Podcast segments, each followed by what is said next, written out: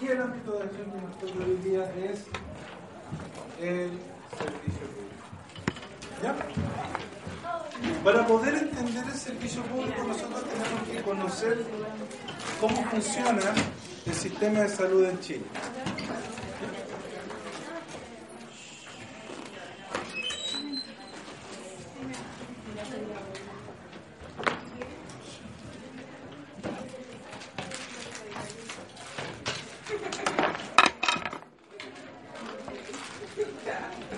Ya.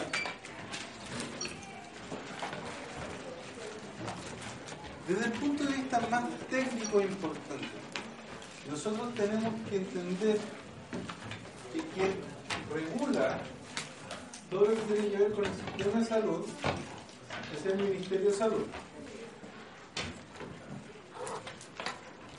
El Ministerio de Salud es el organismo central que va a encargarse de velar por las políticas públicas que hay en salud.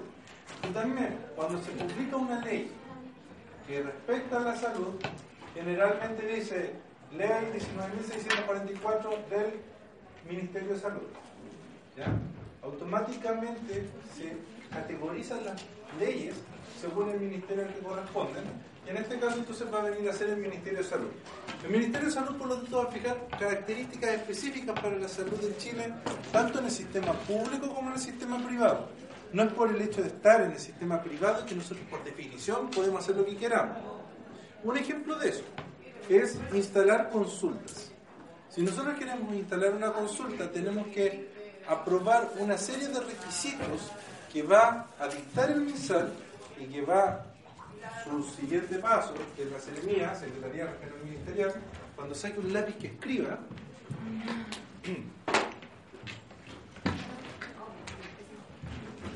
su secre- Secretaría Regional Ministerial, respectiva, va a mandar a una persona, cuando ustedes quieran poner su propia consulta, por ejemplo, esa persona va a decir, eh, ¿tiene baño? Sí, tiene baño. Eh, ¿Tiene sillón? Sí, tiene sillón. Ah, pero, doctor, ese tipo de cortinas no las puedo usar. Porque esas cortinas acumulan polvo. Y como acumulan polvo, no le puedo autorizar la consulta. Y si yo no le autorizo la consulta, usted no puede atender gente. Ese tipo de normativas están dictadas por el Ministerio de Salud, pero son revisadas a través de sus secretarías regionales ministeriales. Luego de eso vamos a encontrar dos principales polos a través de los cuales el Ministerio de Salud se encarga de registrar o, ver cómo funciona la salud en Chile. Uno van a ser los servicios de salud. Existen varios servicios de salud. Como estamos en la quinta región, y a pesar de que no sea mi región natal, tenemos que entender que la quinta región tiene tres servicios de salud principales. Servicio de Salud Valparaíso San Antonio, que es donde trabajo yo. Servicio de Salud Viña del Mar Quillota, que es donde trabaja la doctora. Y el Servicio de Salud de Aconcagua. Esos son los tres servicios de salud que existen en esta región, divididos de forma geopolítica. Por ejemplo, cuando nosotros tenemos en atención odontológica, por ejemplo, algunos casos que podemos ver en el Servicio de Salud Valparaíso San Antonio, si la persona es de Viña y se atiende en Viña y no pertenece a ese servicio, probablemente no puede ser derivada directamente. ¿Ya? Aparte de los servicios de salud, que existe también un, ser- un servicio nacional centralizado de salud que se ve a través del ministerio, ¿ya? Eh, aparte de los servicios de salud, existe el, que se me va el nombre siempre, que tiene que ver con los medicamentos, el... ¿Ah? No, el Senabaste es lo que distribuye el, Instituto de Salud Pública. Eso. Existe el Instituto de Salud Pública que va a certificar también todo lo que tiene que ver con los tipos de medicamentos que existen y va a registrar diferentes tipos de enfermedades. ISP. Tenemos el Instituto de Salud Pública, tenemos los servicios de salud, todos estos van a estar super vigilados por el MISAR. Llegamos a una realidad local. ¿ya? Y en esta realidad local, que tenemos tres servicios de salud, vamos a entender que para poder atender a algún paciente, lo que la lógica nos indica es que lo más probable yo siempre me han encantado los números de esta escuela se notan caleta ¿ya? Pero lo más probable es que la mayor parte de la gente se enferme de cosas comunes o sea es probable que ustedes se resfríen dentro de este año. Es altamente probable. Y la lógica también indica que para que ustedes sean atendidos en eso, nos van a atender en algo que se llama atención primaria en salud. Atención primaria, el nivel donde trabajan todos los médicos generales, todos los dentistas generales. Son acciones que van a venir desde la prevención, promoción de la salud, hasta acciones mínimamente invasivas. Usualmente, en APS no hay especialidades. Luego de eso, cuando el problema se complejiza un poco, viene un segundo nivel, que es donde aparecen los consultorios de especialidades.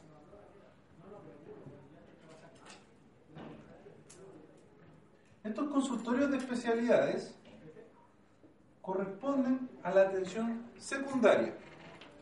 En otras palabras, el problema es un poco más grave.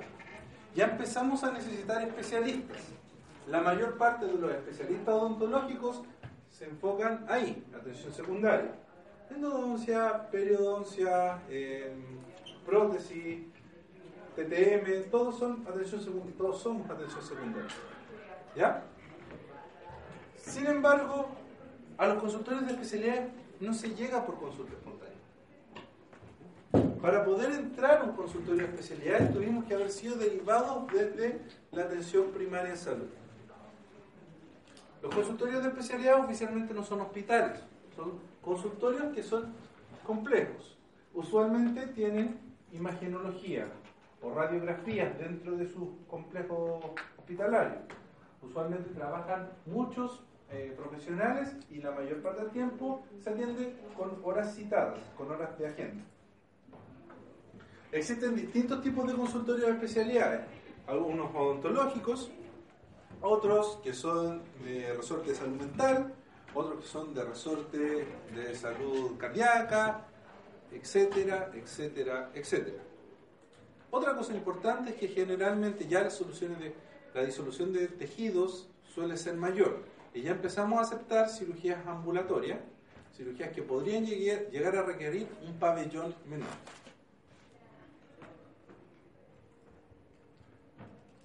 Luego, tenemos la atención en los hospitales.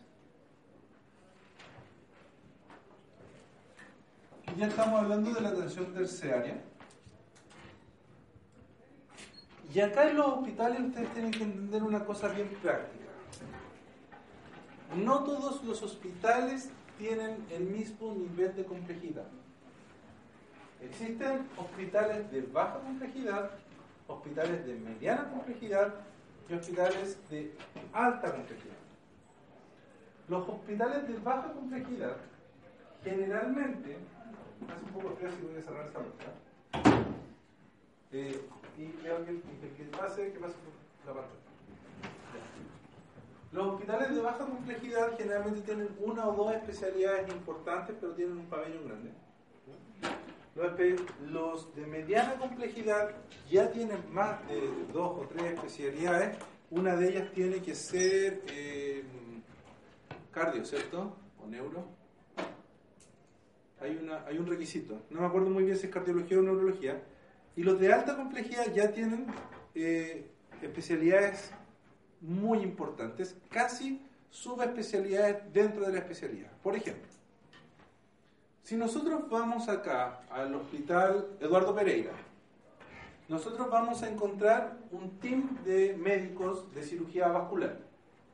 Ese team de médicos de cirugía vascular del, Eduardo Pereira puede poner un marcapaso.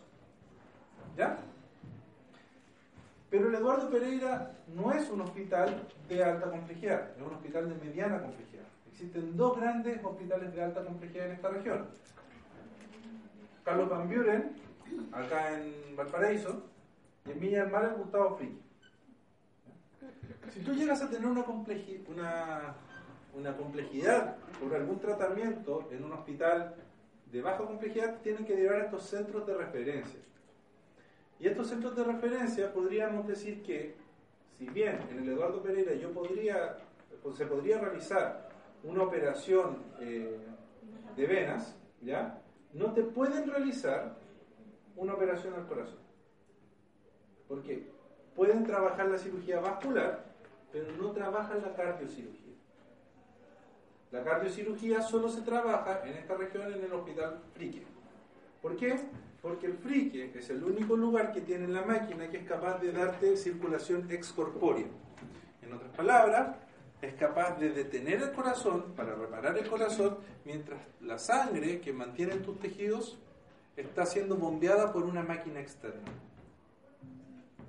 ¿Ya? Pero dijo que podían poner marcapaso.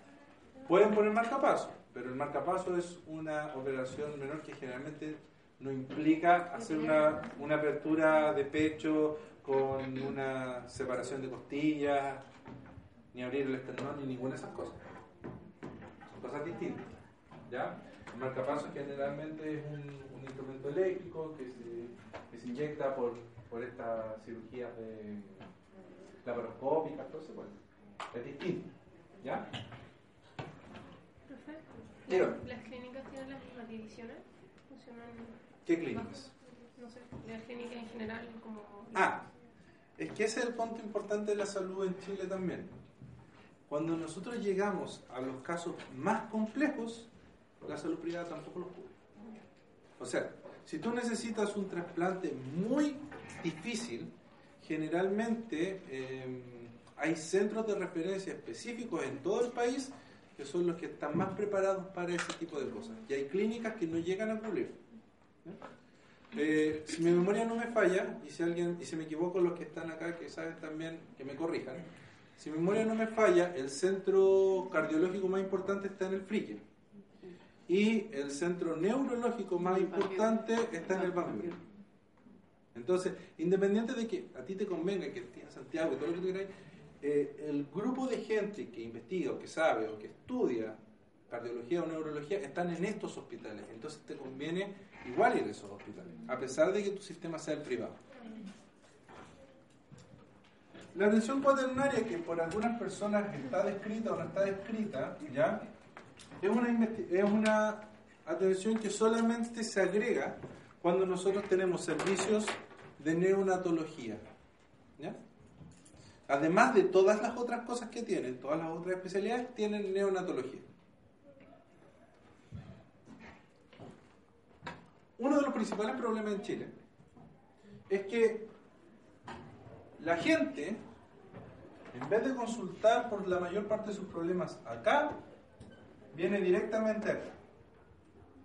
Entonces, mucho de la sobresaturación de los hospitales están por el ingreso a urgencias de hospitales. ¿Para qué están hechas las urgencias de los hospitales?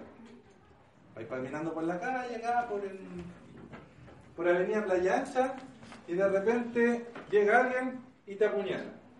¿Ya? Entonces, para que se sientan bien y se curen, Ya. Y ahí están apuñalados. Y mientras van caminando apuñalados, tienen la jauría de perros que le están lamiendo porque usted está, sabe, está en Valparaíso y siempre hay perros. ¿Ya?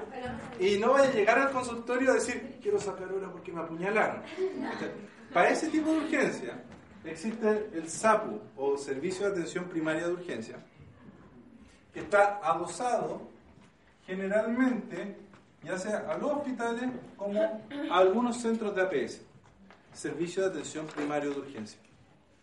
Y ellos van a hacer, van a decir, sí, a esta persona la apuñalaron, por lo tanto quizás sería conveniente evitar que se muera.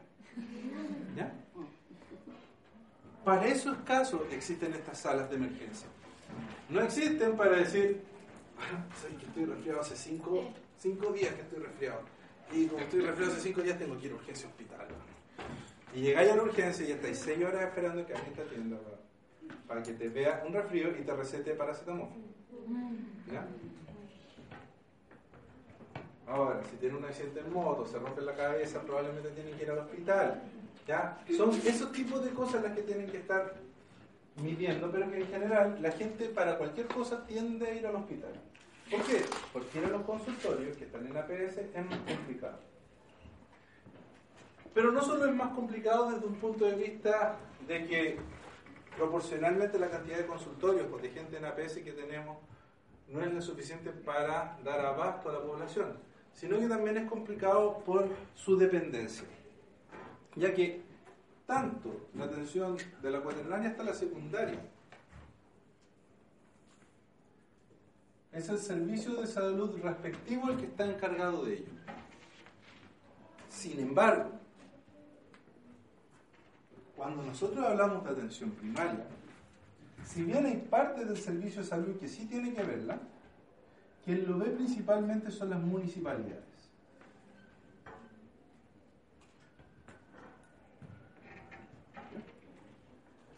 Y eso significa que no es lo mismo atenderse en un consultorio en Paraíso, atenderse en un consultorio en Piña, atenderse en un consultorio en Quillón, atenderse en un consultorio en Cagua, en un consultorio en Iquique, todos funcionan distintos porque dependen de una corporación municipal que va a definir cuáles son los cargos que se van a eh, concursar, cuáles son las atenciones que se van a hacer.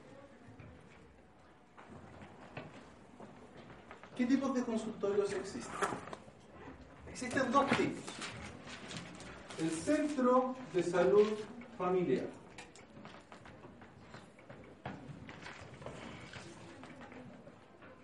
¿Ya? El centro de salud familiar es un consultorio de atención primaria cuyo primordial objetivo es seguir lo que se conoce como el modelo biopsicosocial.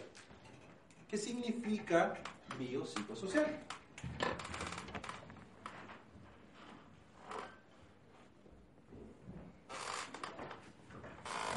Rompamos la palabra.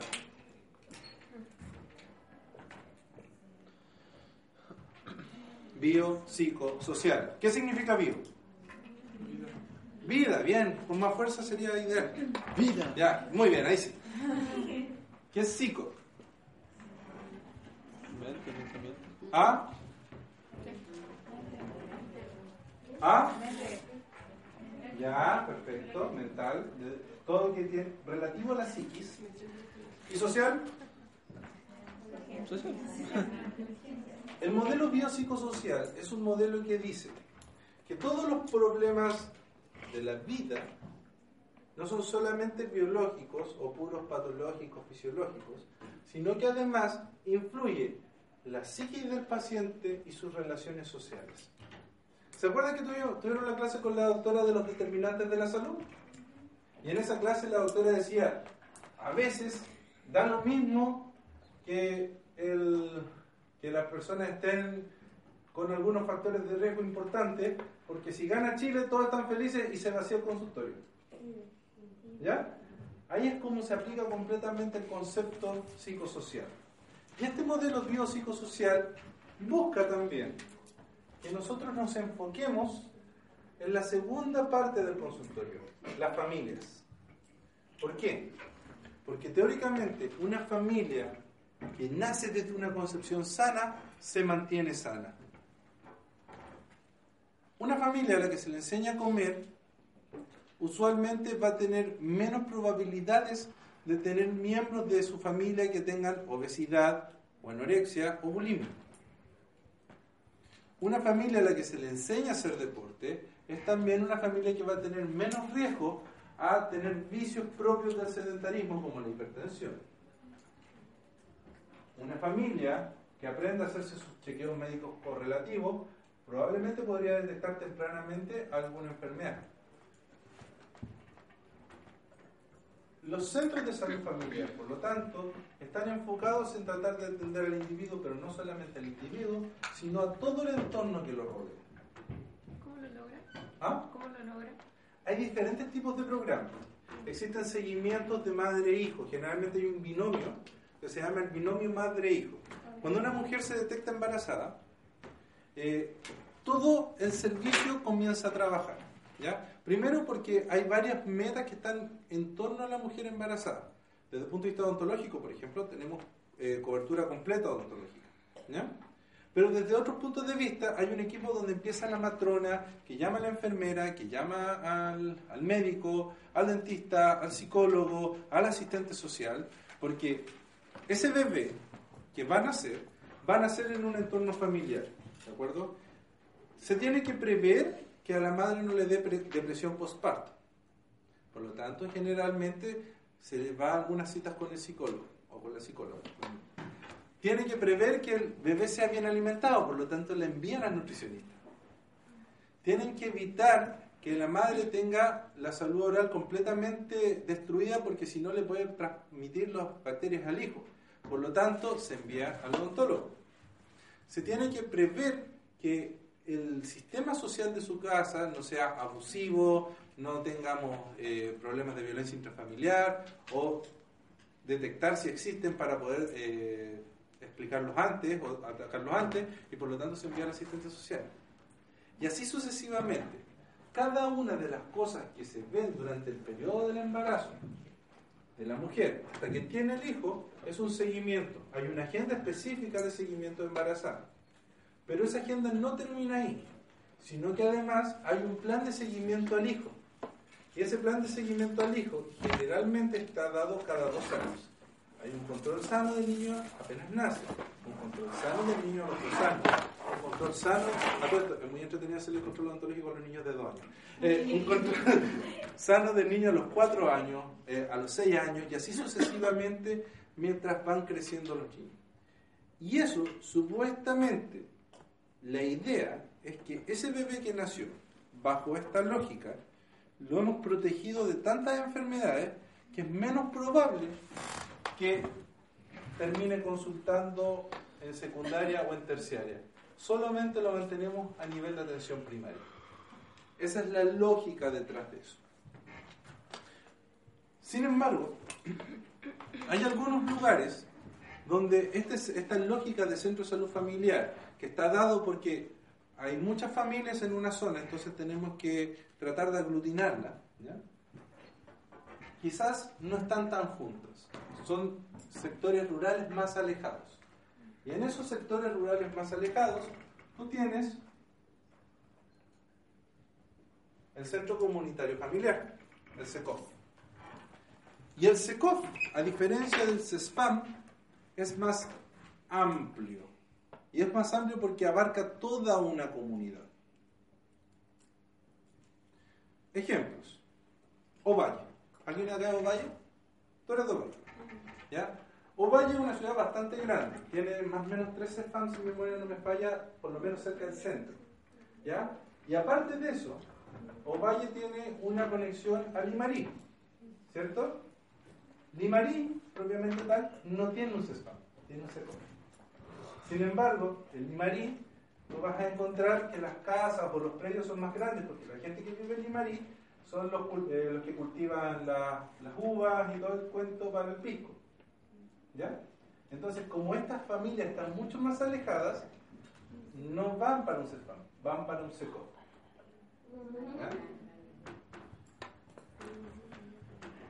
Otro ejemplo, ¿alguien de acá de la octava región?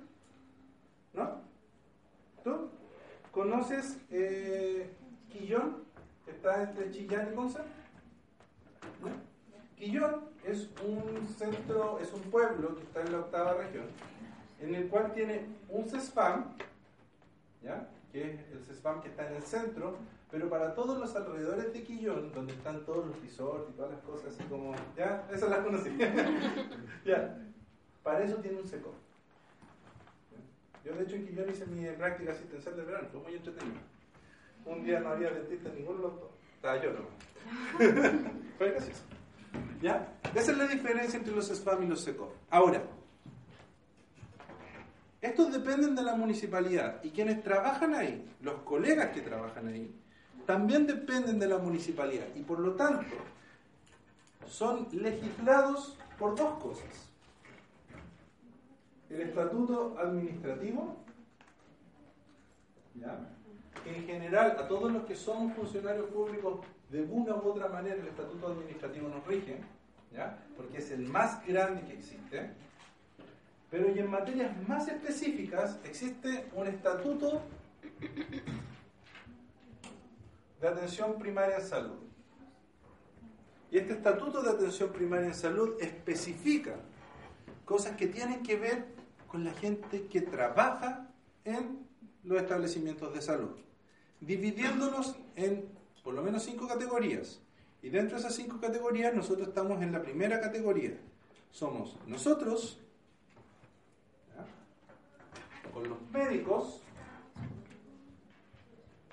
con los químicos farmacéuticos y los bioquímicos.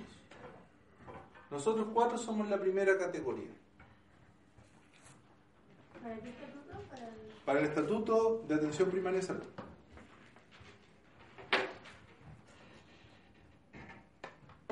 Pero el estatuto administrativo. El es para cualquier funcionario público.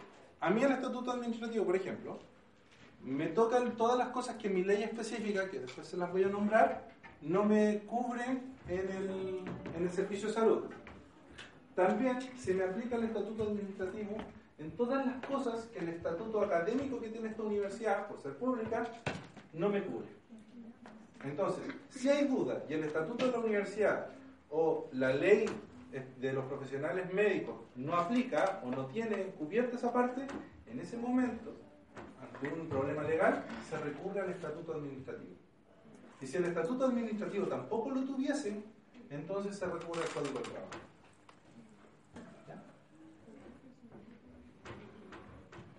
CESPAM y van a tener entonces una dotación que depende de las municipalidades. Pero yo les dije que el servicio de salud también de repente dice, oye, yo también quiero meter un poquito en APS. Y no solamente a través de determinar las políticas y revisar que estén todas las cosas bien hechas, sino que de repente hay algunos individuos que son de la jurisprudencia del servicio de salud que trabajan acá. Y esos individuos se conocen normalmente con el nombre de general de zona y que nosotros los vamos a conocer como aquellos colegas que están en lo que se conoce como la etapa de destinación y formación.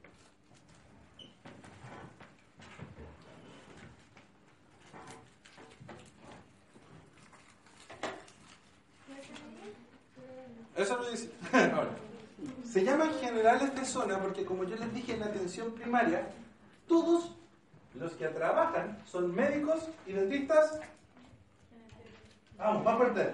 Generales. Por eso se llaman el general de zona. ¿Y cómo nace esta idea de que se necesita un general de zona? Mm, remóntense a 1967, si mi memoria no me falla. Remontémonos a ese tiempo, para atrás de nuevo en la historia. Y de repente van a ver que hay muy pocas universidades que estaban formando dentistas. Vamos enfocando en cirujanos dentistas. ¿Ya? Para 1967, según la clase de historia que ya vimos hace un buen rato atrás, ¿cuántas escuelas de odontología habían en Chile? ¿Ah? Tres. ¿Cierto? Santiago, nosotros y Conce. Salen aproximadamente de acá en esa época andaban saliendo como 20. ¿Ya? Y no porque se quedan atrasados, sino porque eran 20 los que entraron. ¿Ya? Ahora igual siguen saliendo 20, pero ya. Agrégale unos ceros. No, estoy diciendo de acá. Eh, eh, no, salían como 20. Y la Chile, que tenía que generalmente tiene más alumnos, sacaba como el doble, como 40. Y Conce más o menos por el mismo. Entonces, todas las promociones, tú tenías un total de 100 dentistas que salían a Chile. Y cuando hablamos de salir a Chile, se dividían en Santiago, Valparaíso y Conce. Entonces de repente los encargados de la salud de la época se dieron cuenta que necesitaban algún dentista que trabajara en alto hospicio. Pero los dentistas que trabajaban más norte trabajaban en Palco. De repente se dieron cuenta que necesitaban un dentista que trabajara en Puerto Williams. Pero el que trabajaba más sur trabajaba en Conce. Y de repente, que llegaba ya a ser más ridículo, necesitaban algún dentista que trabajara en Nancagua, pero si es que había alguno, estaba con suerte en Rancagua. ¿Ya? Que están a dos comunas de distancia. Ante esa situación, se determinó que era necesario permitir que los profesionales médicos trabajaran a lo largo del país. Dijeron, bueno, ya, si vamos a dividir a estos gallos por todas partes, ¿cómo lo hacemos? ¿Cómo vamos a hacer que trabajen en distintos lugares? ¿Y cuál es la mejor motivación que tiene la gente? ¿Ya? Entonces, les vamos a pagar más.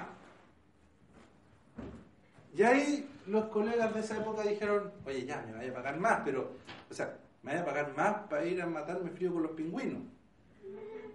Me vaya a matar más, me vaya a pagar más para vivir viendo arena todo el día. Entonces, no es suficiente. Para siempre, toda mi vida, no vale. Ya, ya, ya, vamos a agregarle otra cosa. ¿Qué otra cuestión les podría gustar a esto? Y entonces dijeron, los vamos a perfeccionar.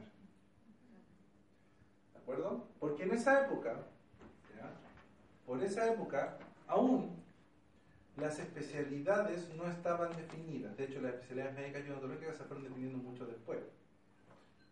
Entonces, dijeron, los vamos a perfeccionar, van a seguir estudiando lo que les gusta, y de a poco se fue gestando y notando este sistema para que además de pagarles más, ellos podían especializarse.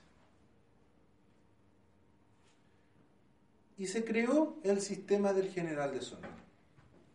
Y el sistema del general de zona es un ciclo, o es una etapa, que se llama de destinación y formación por lo mismo. Yo te destino a un lugar de Chile, tú trabajas en ese lugar de Chile, y a cambio de esa destinación, yo te formo como especialista.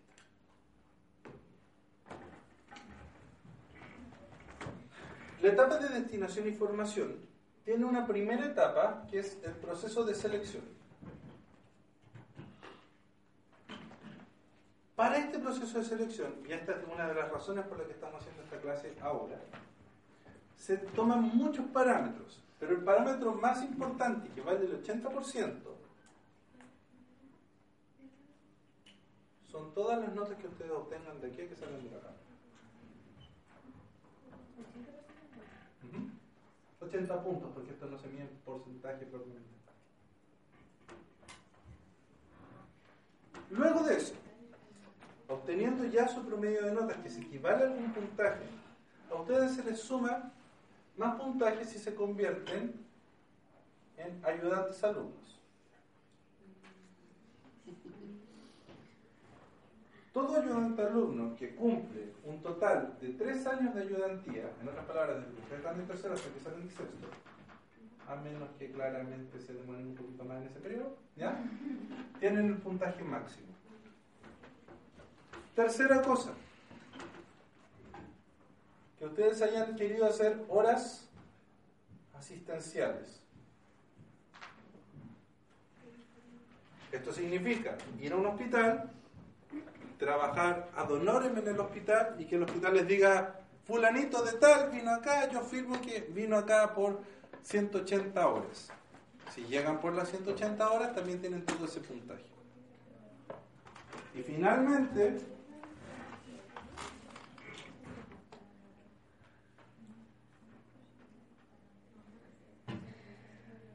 están los trabajos de investigación. Los trabajos de investigación, que pueden ser como autor o como coautor, cada uno de esos trabajos también implica una cantidad de puntaje. Esto es 10%, 5%, 5%. Sumando todo eso, ustedes tienen un puntaje. Y ese puntaje que obtienen es con lo ustedes se presentan a las plazas de destinación de información. La segunda etapa, ya si a ustedes les fue bacán acá, y pasan a la segunda etapa, ya, usted quedó seleccionado. Quedó seleccionado número uno de entre, no sé, los 60 puestos que se reparten este año. Si tú quedaste seleccionado como punto uno, te van a llamar de los primeros, explico, ¿cierto? Y como te llamaron de los primeros, te van a decir, acá están los 60 puestos. ¿Qué parte de Chile elige usted? Y entonces, acá, a ver, nuestra amiga acá va a decir, ¿sabes qué? Yo quiero irme al... Me, llama igual la atención irme como para el lado de tal, casi con la paquita y la cuestión, pero prefiero quedarme en el puesto que tenemos en el consultorio lusitano. Perfecto, entonces va al puesto consultorio lusitano. Pero el consultorio lusitano está en Viña. Por lo tanto, trabajar los años de atención primaria en Viña vale menos puntos que si ella hubiera dicho, me voy directamente a Juan Fernández. De acuerdo, vaya Juan Fernández. Juan Fernández, que es una zona extrema, tiene mucho más puntos que los hijos. ¿Por qué? Porque en los próximos años, de 3 a 6 años, ustedes van a tener que volver a juntar puntos durante su etapa de atención primaria. Y estos puntos los van a juntar a través de la zona que eligieron. Mientras más cuática la zona, mejor Segunda cosa, por todas las actividades de docencia que hayan hecho, o sea, ahora va a ser importante que ustedes también les paguen por hacer clase actividades de investigación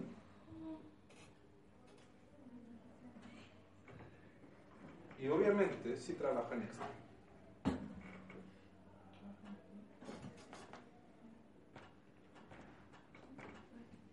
Y esto les va a volver a dar un puntaje.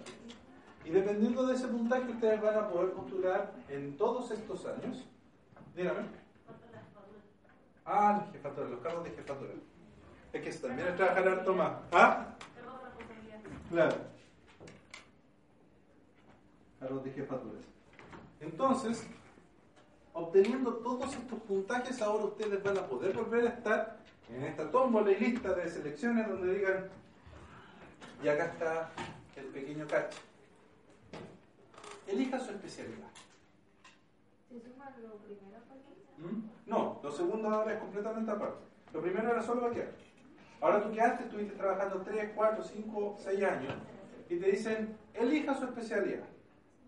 Y aquí la doctorcita dice, eh, yo quiero estudiar, eh, ya yo quiero estudiar rehabilitación. Doctorcita, este año no tenemos cubo para rehabilitación. Pero tenemos cubo para pediatría y ortodoncia. Elija. ¿Ya? Ese tipo de problemas son los que se dan de repente con el general de zona. Que Tú puedes tener interés en estudiar algo, pero puede ser que los cupos no se abran el año que tú postulas. Oficialmente, hasta lo último que tengo entendido, los cupos más eh, abiertos a nivel nacional son el cupo de cirugía, que todavía lo están abriendo harto, sobre todo ahora con el tema de la cirugía bucal, y el cupo de endodoncia y ortodoncia. Hay pediatría, sí. Pediatría, ortodoncia, endodoncia y cirugía. Son los cuatro grupos que más se abren. Pero yo no he visto todavía y no, y no he sabido de nadie que haya vuelto en este periodo que esté estudiando rehabilitación oral. ¿Ya? Ah, también están altos cupos de salud pública. Sí. La idea es que si ustedes quedan dentro de los primeros puestos, ustedes pueden elegir dentro de lo que su oferta sea. El ciclo dura un máximo de nueve años. Es un contrato a plazo de máximo nueve años de duración. Y eso significa que ustedes para este último periodo tienen que elegir a lo más una especialidad que dure tres años, nunca más que eso. En general en odontología no hay problema, algunos médicos tienen problemas con ese detalle. Y en esos tres años, ustedes van a estudiar, el Estado les paga la especialidad y el Estado les sigue pagando su sueldo. Y esa es la parte bonita. Porque ya su sueldo valía el doble del sueldo de un individuo normal. O sea, si tú trabajas en un CESPAM por APS normal, ingresas por concurso público al municipio, el municipio te va a pagar, no sé, 700 y tantos mil pesos. Si tú entraste como EDF, ese mismo municipio, o sea, perdón, el Servicio de Salud te va a estar pagando un millón cuatro. Por estar en etapa EDF. ¿Ya? Tiene cosas muy bonitas la etapa de destinación e información, tiene cosas más complicadas. ¿Ya? Tienen que estar permanentemente peleando la vida.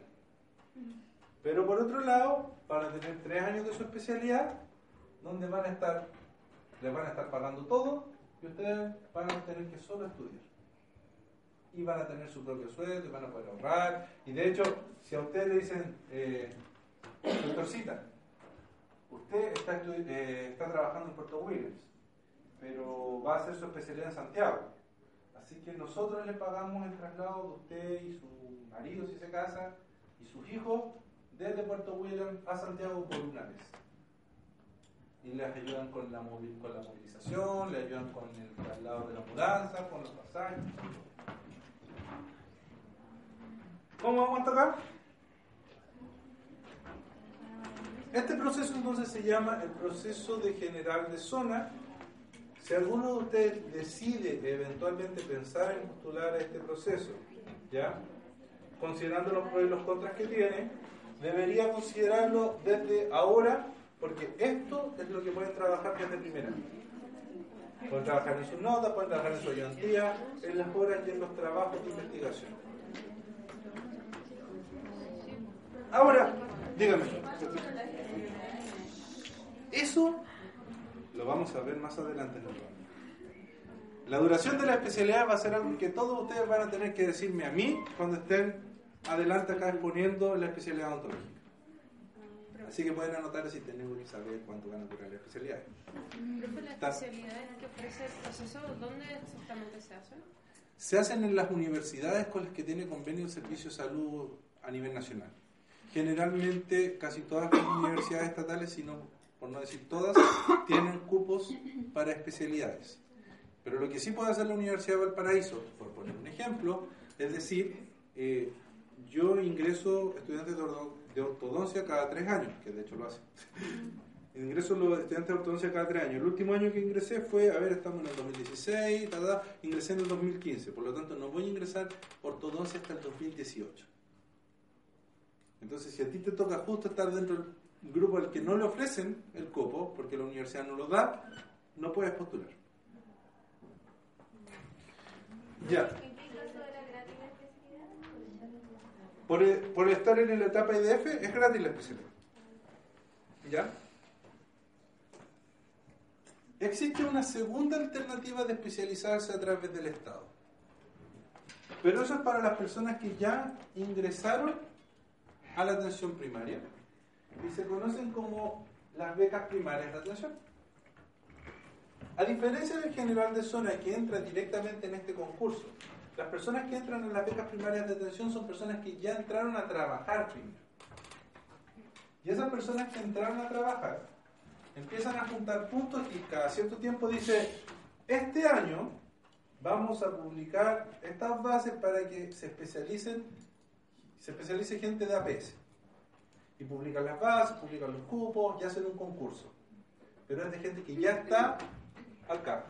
¿Ya? O sea, ya, ya, fue, ya estaba trabajando por, otros, por otra forma, entonces eh, se consideran otros detalles, como por ejemplo el tiempo que lleva en APS, eh, los cargos de jefatura, de docencia, etcétera, etcétera, y se van sumando. Ese tipo de personas ingresan a estudiar una especialidad casi con los mismos beneficios, pero todas las personas que entran por la etapa de, de becas de atención primaria deben devolver el doble del tiempo que estudiaron al servicio público. ¿Qué es la gran diferencia que tiene con la etapa de destinación y formación? Porque la etapa de destinación y formación, cuando se cumplen los nueve años, ustedes pueden irse a su casa. Ya, ustedes pueden hacer lo que quieran después de los nueve años. Muchos quedan en el servicio porque se acostumbraron, estuvieron trabajando nueve años con esas personas. Entonces se acostumbran y, se quedan y todo el cuento. Pero después de los nueve años oficialmente ya no hay contrato. Cuando ocurre al revés, con estas etapas de becas de atención primaria, tú tienes que devolver el doble del tiempo que estudiaste al servicio respectivo en tu especialidad. Y ahí a veces hay problemas. Problemas como, por ejemplo, que si tú estudiaste oftalmología, que no creo que sea su caso, ¿ya? Eh, para el hospital, que lo leí hace poco, oftalmología para el hospital de Chillán, ya un médico que hizo ese, ese cuento, y el problema es que lo tenían diagnosticando de glaucoma a la antigua porque no tenía ninguna de las máquinas para poder trabajar, entonces no podía aplicar su especialidad en el hospital. Y entonces, en ese caso, muchos médicos lo que hacen es que en vez de devolver esos dos, ese doble, esa doble cantidad de años, consideran que están perdiendo su habilidad dentro del servicio público, renuncian y pagan una multa, que está establecida por ley. Hay una ley de la ley de becas de atención primaria. Y en esa ley establece cuántas UTM tienes que pagar tú si te vas según cuántos años duró tu especialidad. Esas dos becas están enfocadas acá. Y supuestamente buscan dar una garantía de salud. Una garantía de salud de que tanto acá como acá solamente los van a atender especialistas. Como les dije hace un tiempo, así hace un rato, hasta ciertos años, hasta más o menos la década de los 80, 90, las especialidades no estaban tan extremadamente claras ni en medicina ni en odontología. Tanto los médicos como los odontólogos, muchos hacían de todo. Habían algunos que se dedicaban específicamente a un área, pero no estaba determinada y académicamente establecida. Entonces, ¿qué es lo que se hizo? Se hizo una suerte de convalidación general. Y esta convalidación general fue, usted doctor, extrema, gran prócer de la patria, lleva 890 años haciendo cirugía del dedo meñique. Por lo tanto, nosotros vamos a decir que usted es el especialista en cirugía del dedo meñique. Y ahí apareció el CONASEM, ¿ya? Y el CONASEO.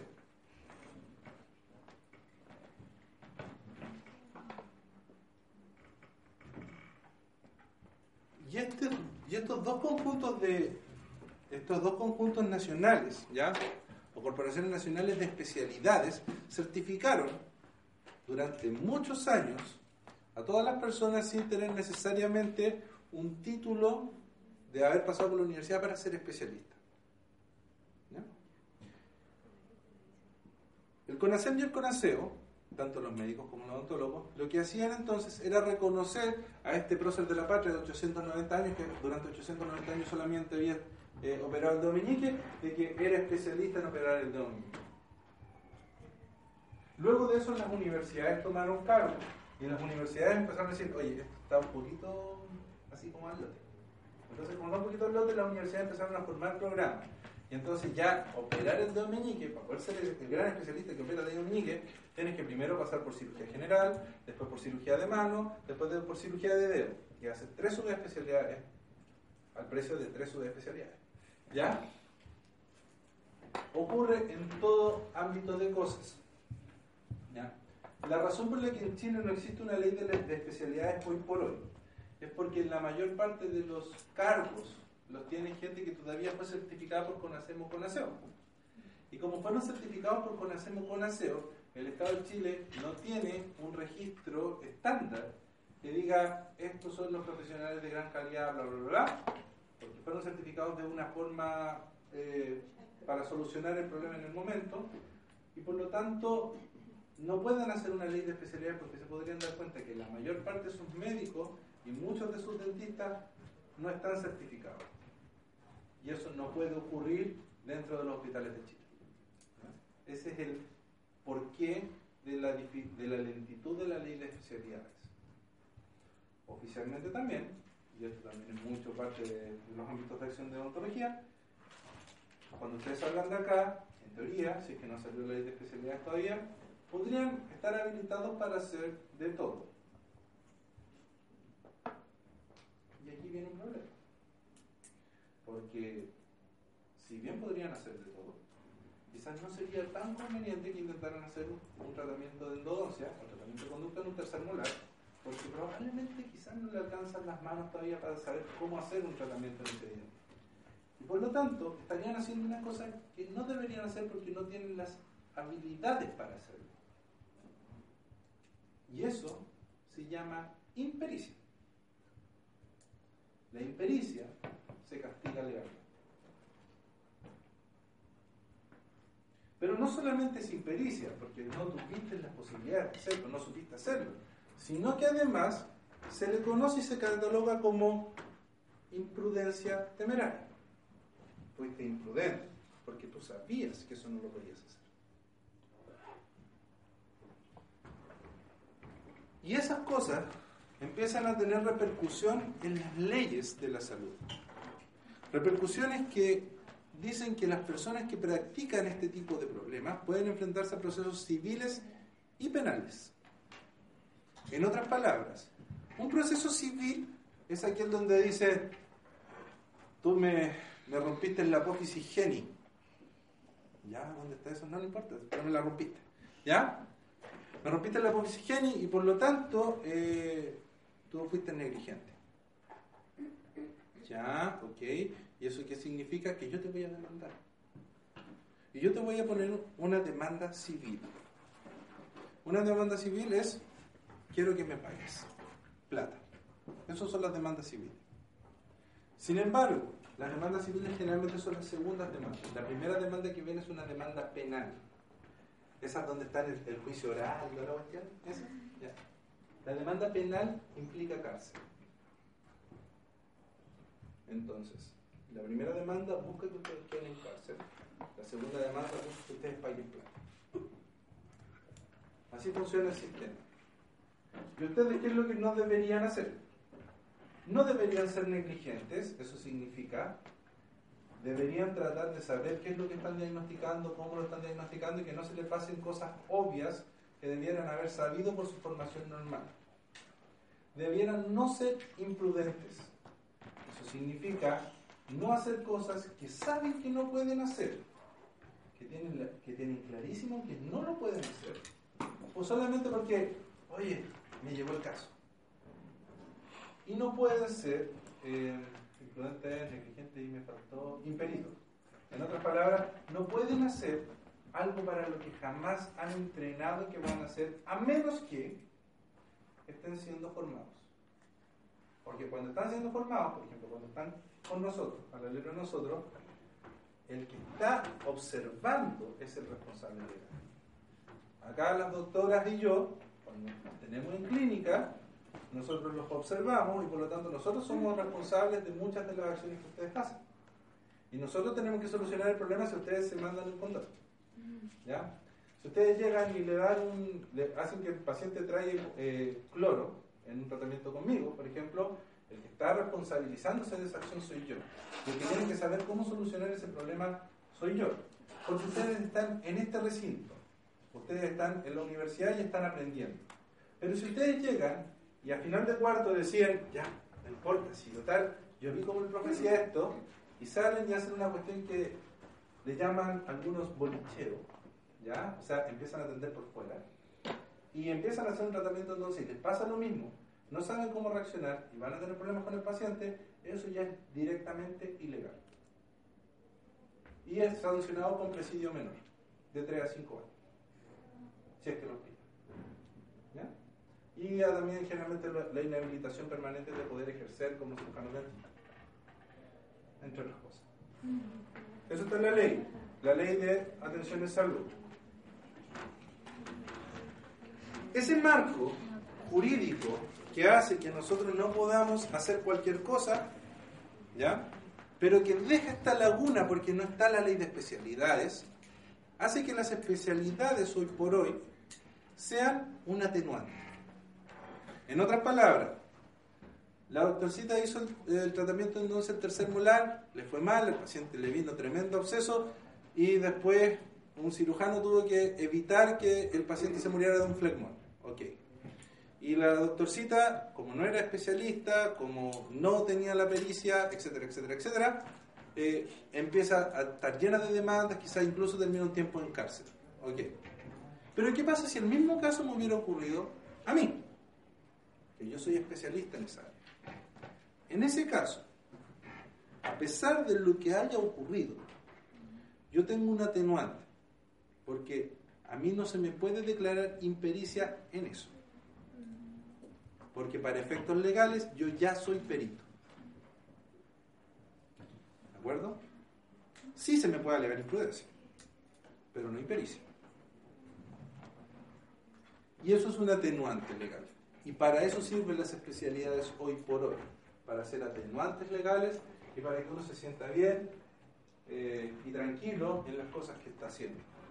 Pero que yo sea especialista en endodoncia no me capacita a mí para hacer un levantamiento de seno maxilar, una LEPOR, que son un montón de cirugías que hacen los cirujanos maxilofaciales, de abrir el hueso, eh, levantar las mucosas, volver a cerrar el hueso, eh, hacer implantes, cualquiera de esas cosas que no tienen que ver con mi especialidad puedo hacer mis cirugías específicas, que el grupo que le toque en sea van a hablarnos de las cirugías que hacemos nosotros, pero no más allá de eso, a menos que yo estudie otra cosa. Hasta ahora, ¿todo ok? El servicio de salud entonces va a tener los consultorios de especialidad, los consultorios de especialidad van a aparecer todas las especialidades de la odontología, salvo cirugía maxilofacial que generalmente está en los hospitales. Los cirujanos maxilofaciales estoy adelantando una cosa para ese seminario, pero no importa. Los cirujanos maxilofaciales están en los hospitales porque generalmente ellos necesitan un pabellón grande. ¿Y qué cosas ven los cirujanos maxilofaciales en esos pabellones grandes a nivel de servicio público?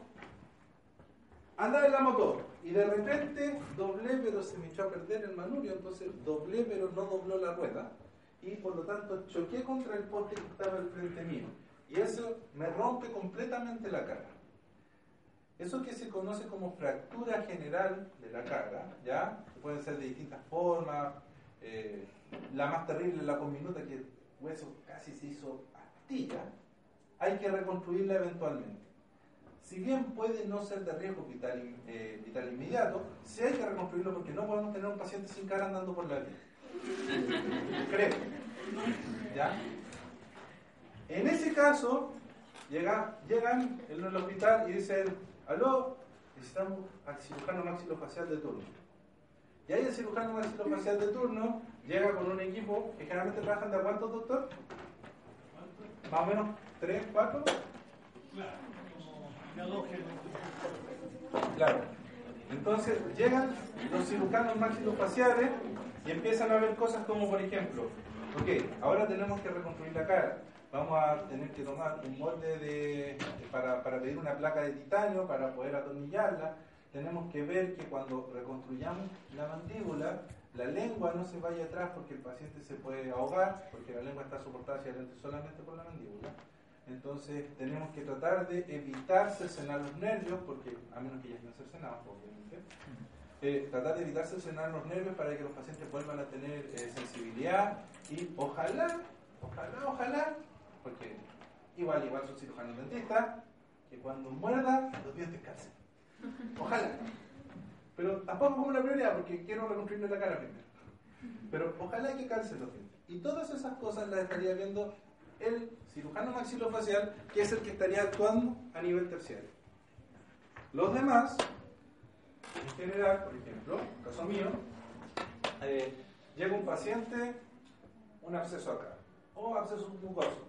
Ya, perfecto, primera sesión de endodoncia, limpio, trepano, hago, establezco fístula, o sea, hago una incisión, así a través de la encía, para que salga un poco lo que está por dentro, por, fuera, también por el dentro de dientes, que salga un rato, doy antibiótico, el antiinflamatorio correspondiente, y esperamos porque yo puedo esperar una segunda sesión.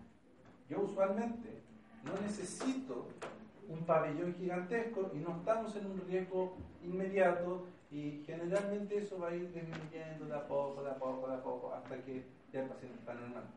Los pacientes que hacen, eh, los colegas que hacen prótesis removibles, la misma historia. ¿Ya? Eh, ya, entonces sistema de salud, CEFAM, CECOP, general de zona, etapa de destinación de información, marco legal, modelo biopsicosocial, enfermedad, hospitales, creo que estoy como con Chicos, hay una ley especial, que es la última parte que me falta nombrar, que trata con nosotros desde el servicio de salud. Esa ley es la ley médica, la 19664. La ley médica solamente aplica a nosotros, a los médicos, a los químicos farmacéuticos y a los bioquímicos. Y esta ley establece diferentes tipos de garantías para nosotros si trabajamos en el servicio de salud. Por ejemplo, si nosotros nos pasamos en el estatuto administrativo, tenemos derecho a seis días administrativos al año. Pero si nosotros trabajamos bajo la ley de la ley médica, nosotros tenemos derecho a seis días administrativos por semestre. Eso significa seis días libres extra. Otro gran beneficio que tiene la ley de 19664 es que nosotros tenemos derechos como por ejemplo a capacitaciones, y tenemos derecho también a que cada cierto tiempo aumentamos en grado y nos aumentan las remuneraciones porque obtenemos algo que se conoce como experiencia calificada. Después de tener seis años con una especialidad a través de la 19664, nos duplican el sueldo y nos dan además un bono por experiencia calificada. Desde un punto de vista técnico, la 19664 es mucho más cómoda que el estatuto administrativo. Y por eso es una ley muy importante que tiene muchos beneficios que eventualmente van a haber y que es la gran gracia trabajar en el servicio público y que a muchos colegas les llama mucho la atención. Hay una última manera de trabajar acá que es a través del convenio a honorario. Y generalmente cuando ustedes comiencen, van a trabajar en ese convenio. Van a existir tres jornadas. En APS generalmente, jornada AM, PM y BP. Lo que más probablemente va a ocurrir con ustedes cuando empiecen a trabajar es que van a quedar en la jornada BP, que significa vespertino, de las 5 a las 8. Y en ese horario van a tener que ver 18 pacientes. ¿Ya? Generalmente van a ser pacientes adultos que no ven la jornada AM y PM. Y a través de ese tiempo lo único que van a hacer ustedes es boletear. Ahora, se espera que para cuando ustedes salgan, lo más probable es que ya el sistema honorario esté un poco más en desuso porque está muy bullado en estos últimos días, eh, como el Estado eh, contrata honorario. ¿ya? pero eventualmente es una gran posibilidad. Entonces, las formas de ingresar al servicio público son convenios honorarios, que generalmente parte casi todo el mundo, contratas, y las contratas pueden ser a través del Estatuto Administrativo y el Estatuto APS en las municipalidades, o la ley médica en el servicio de salud, y a través de este proceso de etapa de destinación e información. Y este proceso de etapa de destinación de información que está amparado en la misma ley médica, el general de zona tiene derecho a todos los derechos de la ley médica, es otra forma de concurso público, porque para poder entrar a cualquiera de estas, salvo a través de convenio honorario, necesitamos un concurso público. Y ahí se produce un último problema, en todo caso, que cuando tenemos dos colegas que trabajan en el mismo consultorio, uno contratado por la municipalidad y el otro contratado por el servicio de salud, el que está contratado por el servicio de salud recibe el doble de sueldo y tiene el doble de vías administrativas. ¿Ya? Y ahí de repente se provocan algunos roces entre colegas porque se enojan por esos detalles, pero fueron las vías de ingreso al servicio público. ¿Cómo era eso? ¿Hay dos vías de ingreso? Dos vías de ingreso. Tú puedes ingresar de la forma normal, tú concursaste, ya aquí presentaste tus papeles y dentro de un montón de personas te eligieron. Y la otra es que hayas entrado por general de zona y ahí te designaron. No. ¿Y- Pero tú postulaste en el general de zona. Pero cuando tú eres general de zona tienes el doble de ah, y tienes el doble de libres. Profe, Dígame. La ley 19664 aplica solo a los profesionales contratados. Solamente a los profesionales contratados porque es una ley de contratación. Ya. ¿Ya? Importante servicio de salud porque, como les dije, el 60% de los estudiantes de la Universidad del Paraíso trabajan acá. Trabajan acá, trabajan acá, trabajan acá y algunos trabajan acá. En diferentes niveles van a encontrar colegas de esta universidad. Por ejemplo, yo trabajo en un consultorio de especialidades. La doctora trabaja en un hospital. La doctora Valenzuela trabaja en un servicio de atención primaria de urgencia. ¿Y quién trabaja en APS que le haga clase a usted? No sé qué clase de clase usted que trabaja en APS. ¿Ya? Pero también hay colegas que trabajan en APS acá. Colegas de periodoncia, operatoria. ¿Ah? Eh, ah, el doctor Concha. po. Él trabaja en APS.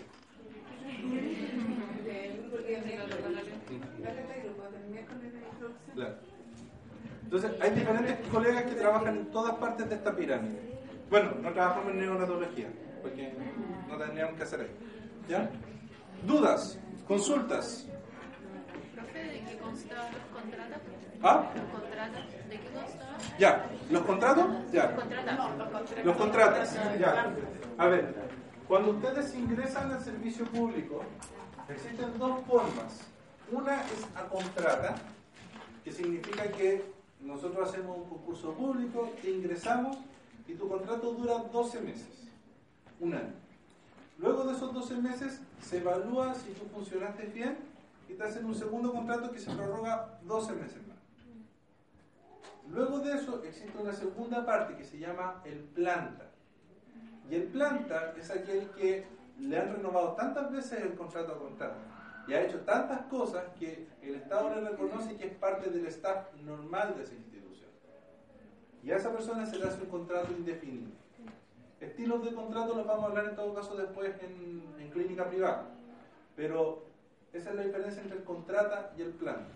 El planta también se dice que tiene un cargo titular del servicio público.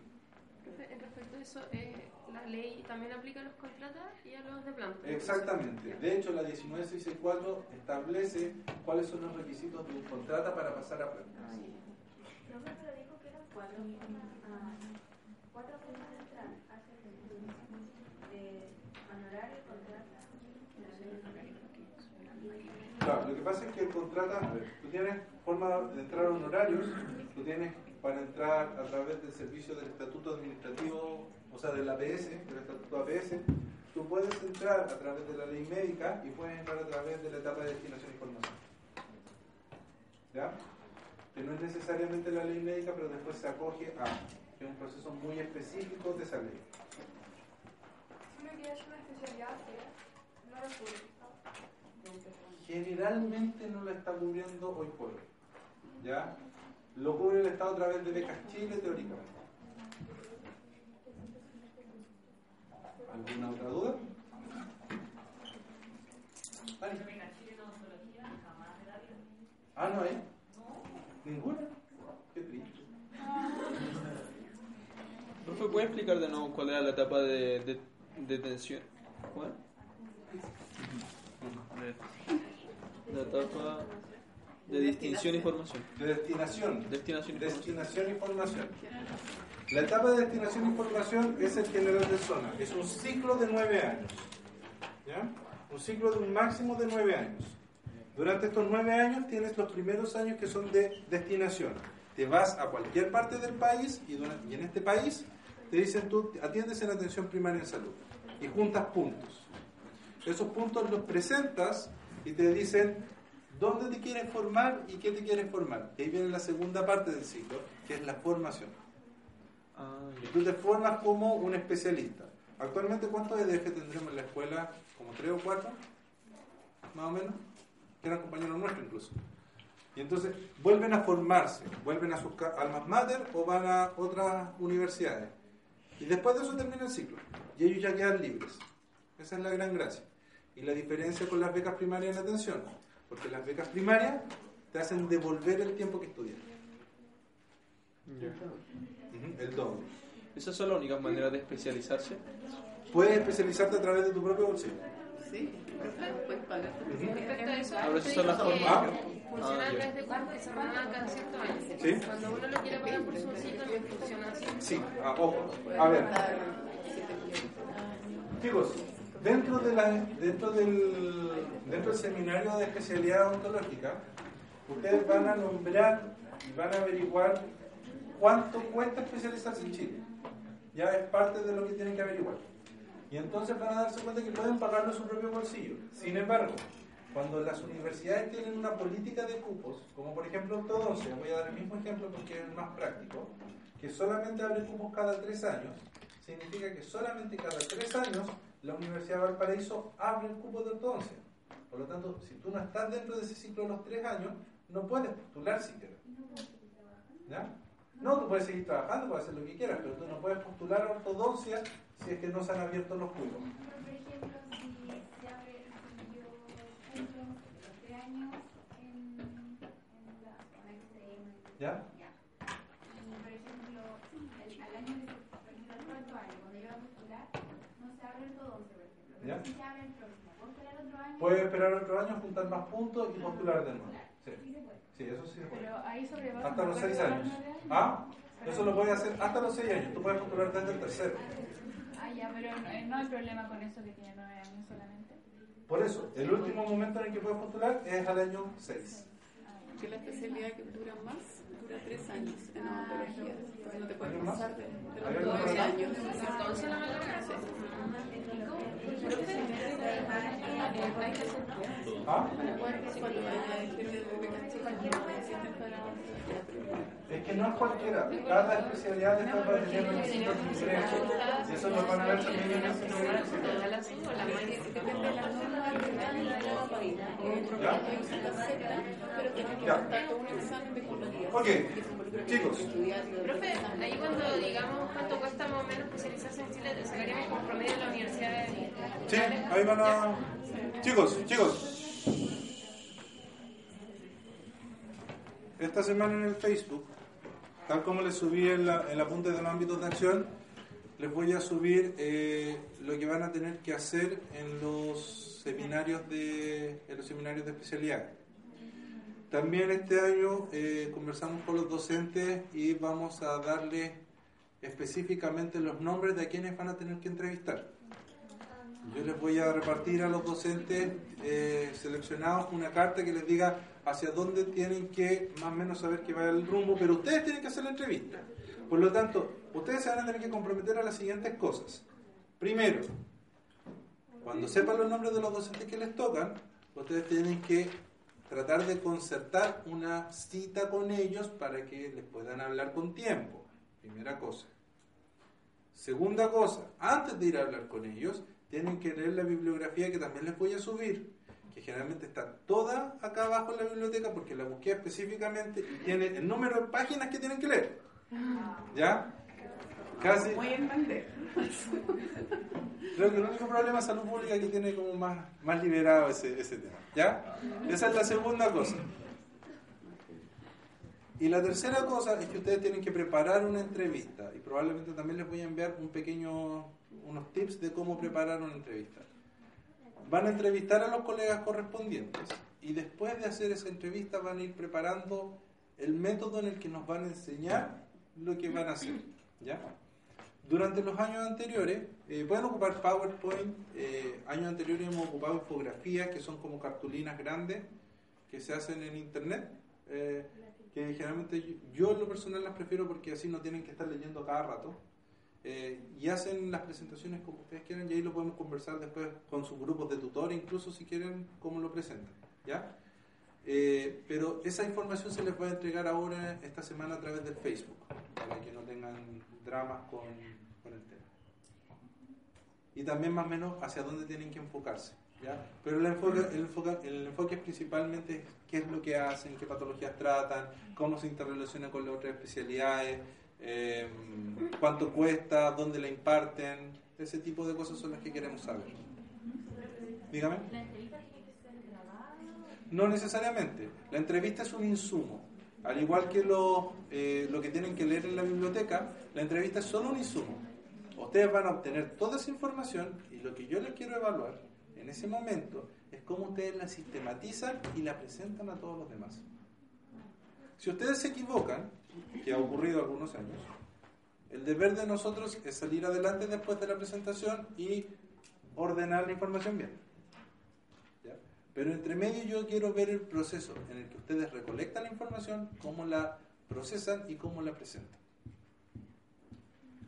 ¿Algo- ¿Alguien más? ¿El seminario incluye también eh, nuevamente informe? Este seminario es conveniente que tengan un informe, pero una versión de informe abreviado.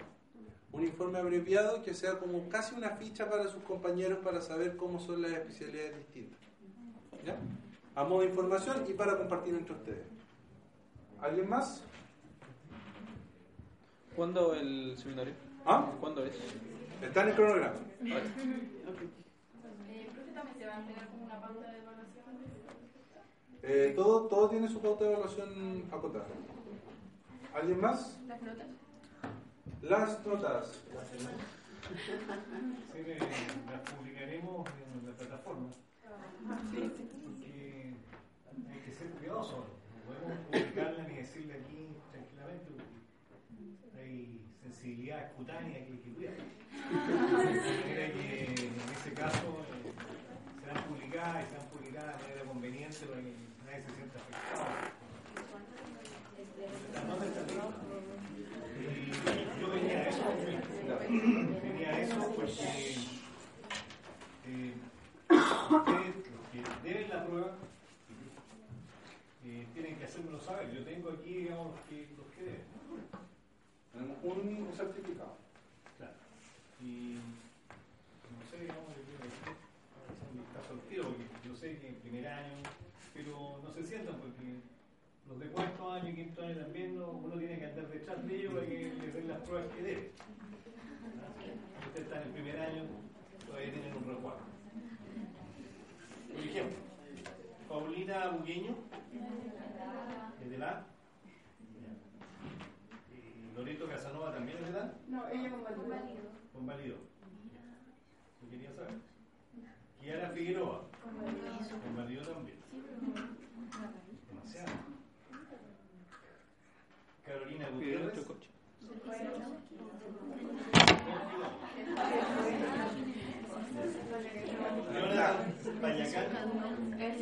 Ese fue también. Extraño que no apareciera en ninguna de las listas. Eh, Ipet Rivera. Con. Convalido también. Ya, entonces estamos bien. La primera que La primera papel. La primera que te la. Ya. Entonces no me queda más que felicitarlo. Claro, bueno. Estuvo bueno este contacto porque hace tiempo que no nos veíamos. Sentía como la necesidad la juventud. Chicos, el- entonces, el, el dato que tienen ahí del análisis de la película, la respuesta a esas preguntas, lo, lo hacen en el grupo que les tocó, lo pueden subir a la plataforma, no hay ningún problema, para poder leerlo y principalmente compartir sus experiencias y reflexiones con respecto a la parte bioética de esto, ¿ya? A lo que estábamos hablando al principio del día. ¿ya? Eh, porque no nos alcanza. ¿Ya? Ya. Eso va a ser evaluado, ¿cierto? devaluó desde el punto de vista formativo. En otras palabras, voy a decir, allí nos falta ortografía y podemos conversar. No, es principalmente para ir conversando y para que ustedes expresen sus opiniones con respecto a esto. Porque ¿qué es lo que pasa? Acá también en esa película vimos cosas de investigación que después cuando tengamos el ámbito de acción e investigación vamos a volver a tocar. Carlos, también decirles que eh, pronto les vamos a subir información también para que continúen haciendo el, este programa de autodiagnóstico e intervención de salud, para que Sí. vayan completando de a poco su... y que tienen que van a hacer unas visitas clínicas. Ustedes van a hacer unas visitas clínicas los días eh, jueves en la mañana, si mi memoria no me falla, para ir a ver, para ir a ver a los alumnos que están trabajando. ¿Ah? Es que después de autorregulación y nosotros les vamos a dar parte de nuestro horario también para que con esas visitas a los grupos pertinentes. ¿Ya? Van a ir de grupos de a cuatro alumnos a las clínicas y van a completar uno- una serie de datos que eso va a ser un informe final de este curso. Hay que. Eh, no, no ahora, porque teóricamente ustedes no deberían tocar a los pacientes de Claro. Y si ustedes empiezan a tomar una turbina sería un poco preocupante. ¿Alguna otra duda o consulta, chicos? ¿No? Eh, la fecha de los seminarios, o sea, por Está en el cronograma. Ah. La nota del primer seminario también van a ser publicadas de la misma manera, como van a ser publicadas las otras notas. ¿El cronograma no lo hemos subido?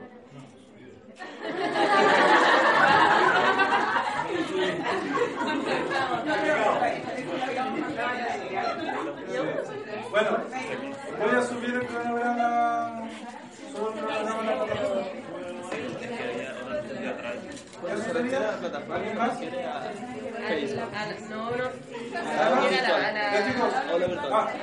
No, control mecánico, Sí, eso viene como en dos semanas más. dos semanas más. Dos o tres semanas más. Les vamos a avisar. quería consultar también referente al uso de la cámara.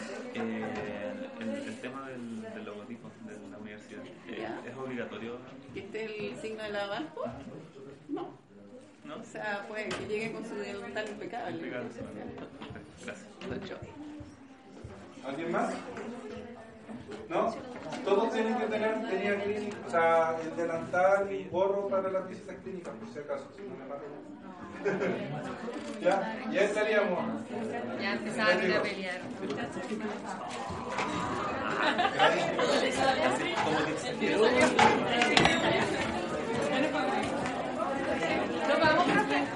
¿No podemos